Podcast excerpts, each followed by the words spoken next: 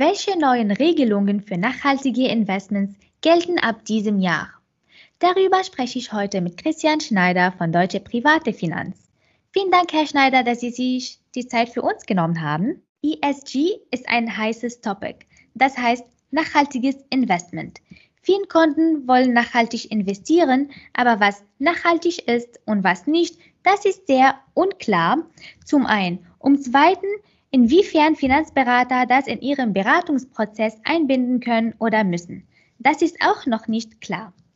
Herr Schneider, können Sie bitte uns erklären, wie die Regelungen für Finanzberater aussehen?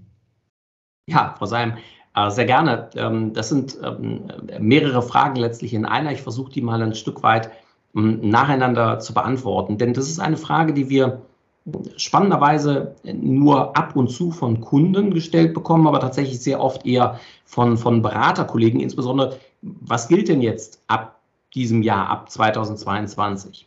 Dem Grunde nach beginnt so ab dem 2. August diesen Jahres für Anlageberater eine neue Welt. Hm, neben der sogenannten Geeignetheitsprüfung, wo wir schon in den letzten Jahren die Kenntnisse und Erfahrungen unserer Kunden und deren finanziellen Verhältnisse erheben mussten, ja, ich sag mal, das ist tatsächlich schon geübte Routine und macht auch aus unserer Erfahrung weit über das gesetzliche vorgeschriebene Maß hinaus viel Sinn, um genau zu wissen, was unsere Kunden wollen, wohin sie wollen und wie wir sie am besten dabei unterstützen können. Künftig werden wir aber auch die sogenannten Nachhaltigkeitspräferenzen der Anleger abfragen müssen. Also zu klären haben, ob und wenn ja, welche ökologischen oder sozialen Kriterien unsere Kunden bei ihren Investments berücksichtigt wissen möchten. Bei uns im Haus setzen wir dies übrigens schon seit ungefähr einem Jahr um, auch wenn es bislang noch keine Pflicht ist. Warum? Weil es eben immer mehr Kunden gibt, die, ja, sag ich mal, nach Geldanlagen mit Sinn suchen.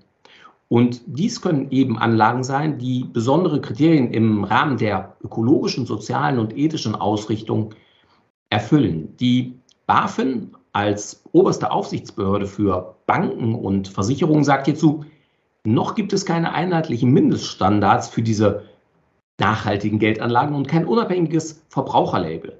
Ja, das ist ungefähr das, was, was Sie ja eingangs auch schon sagten.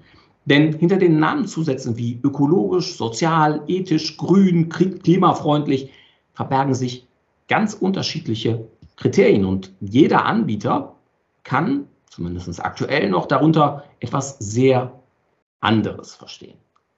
Das mag ernüchternd klingen, wenn jetzt jeder was anderes darunter verstehen kann.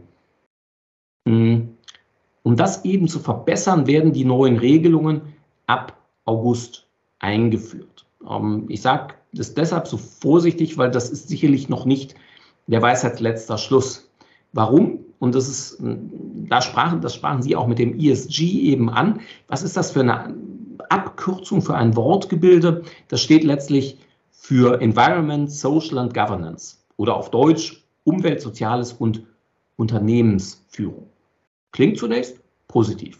Doch, tja, wir haben sicherlich alle mitbekommen, wie politisch die Ergebnisse sein können, wenn in der sogenannten Taxonomie, auch ein tolles Wort, ja, in der sogenannten Taxonomie Gas- und Kernenergie als nachhaltig klassifiziert werden.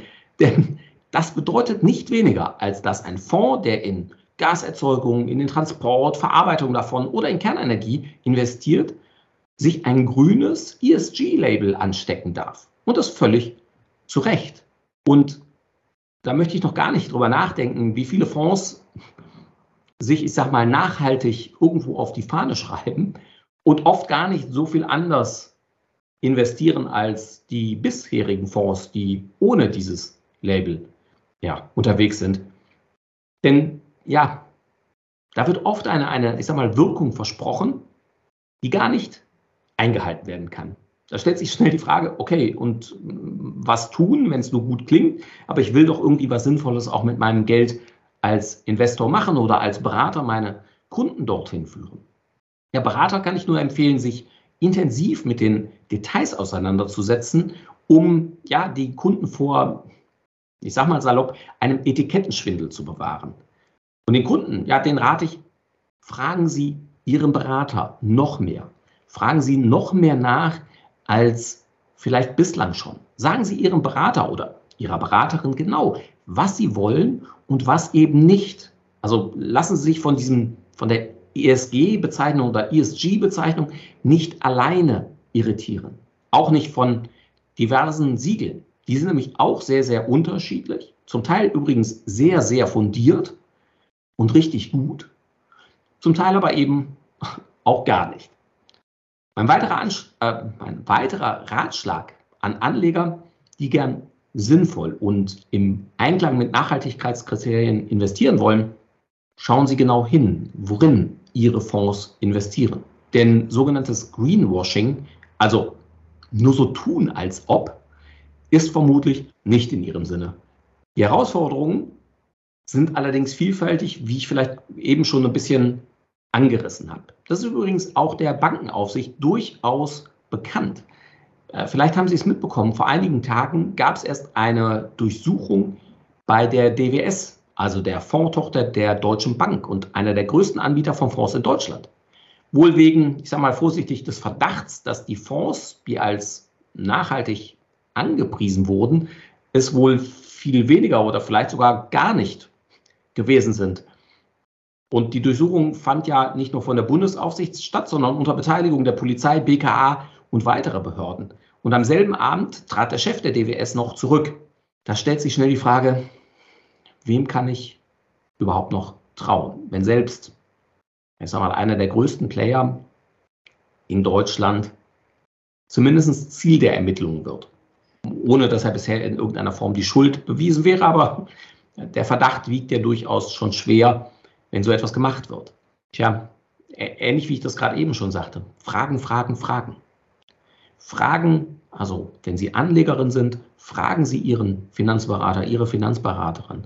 Fragen Sie nach, ähm, ähm, was auch Ihr Berater tut für das Thema Nachhaltigkeit, wie er die Fonds auswählt, wo er die Vor- und die Nachteile sieht. Und Sie werden wahrscheinlich relativ schnell merken, spüren, ohne dass Sie selbst vielleicht Expertin im Thema sind, ob Ihr Anlageberater, Ihre Anlageberaterin wirklich fundierte Kenntnis hat und sich mit dem Thema auseinandergesetzt hat oder ähm, nicht. Vielleicht noch ein weiterer äh, wichtiger Punkt, nachdem wir häufiger schon mal gefragt werden, ob dann nicht ESG-konforme ETFs das Beste sind. Naja, äh, ETFs, also Exchange Traded Funds, zeichnen sich insbesondere dadurch aus, dass sie meist wenig Kosten verursachen. Und einige sind auch ESG-konform, also schreiben das mindestens mal mit drauf. Da sind wir bei dem, was ich eben schon sagte. Schauen Sie, was draufsteht und ähm, was im Zweifel darunter verstanden wird und was drin ist. Denn das kann sein, dass dieser ETF entweder tatsächlich Greenwashing betreibt oder auf der Liste der Staatsanwaltschaft steht äh, oder aber vielleicht ähm, tatsächlich ein echter grüner Fonds ist. Wobei wir bei den meisten ETFs ähm, eher sagen, das sind, ich sag mal, hellgrüne Fonds. Also die, die es ordentlich machen, machen das wirklich schon gut. Allerdings viele Fragen, gerade beim, beim, bei der Einsortierung, sind, sind sehr, sehr im, im Detail. Ja, äh, Elon Musk von Tesla hat sich aufgeregt, dass er aus dem ESG-Bereich ähm, äh, äh, in den USA da rausgeflogen ist, weil er sagt, da komm, nachhaltiger als wir kann es doch gar nicht sein. Ja, ESG hat ja drei Faktoren, wie ich das eben sagte. Das Thema Umwelt, auch was Technologie und ähnliches angeht, da ist er sicherlich mit Tesla sehr, sehr weit vorne.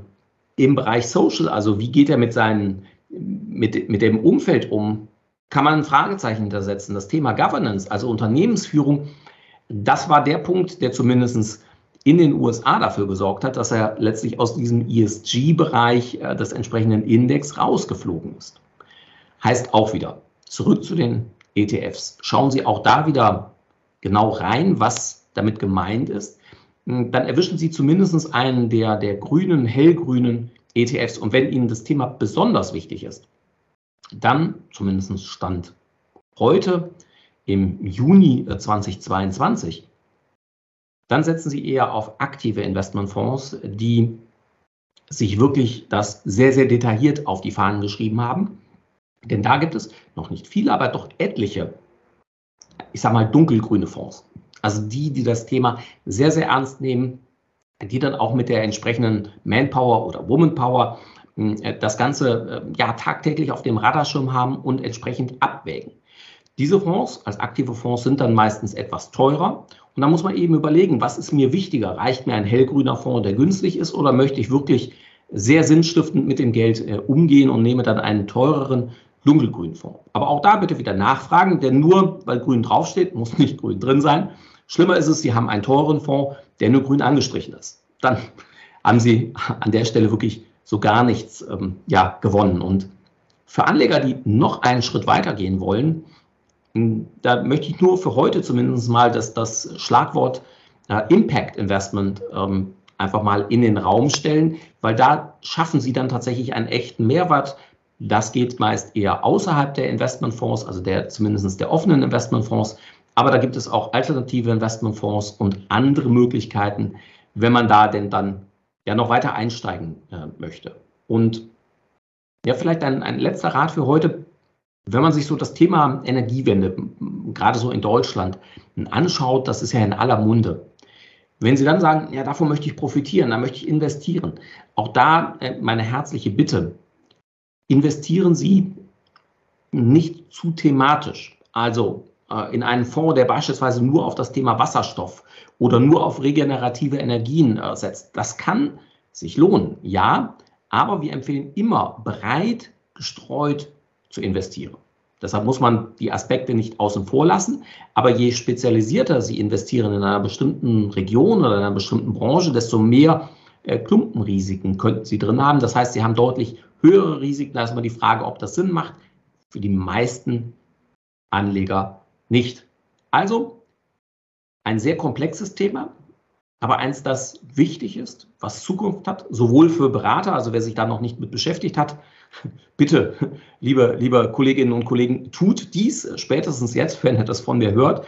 Und äh, liebe Kundinnen, liebe Kunden, liebe Interessenten, liebe Zuschauerinnen und Zuschauer, beschäftigen Sie sich gerne mit dem Thema und fragen Sie, wie gesagt, viel nach. Denn ein Berater, der es gut mit Ihnen und Ihrem Geld meint, der wird diese Fragen beantworten. Und sei es, dass er sagt, naja, da muss ich mich erst noch weiter informieren. Das muss ja nicht immer schlimm sein, weil es tatsächlich ein sehr, sehr komplexes Thema ist.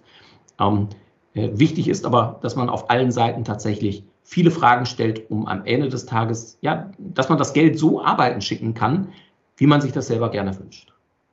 Vielen Dank, Herr Schneider. Ich danke Ihnen.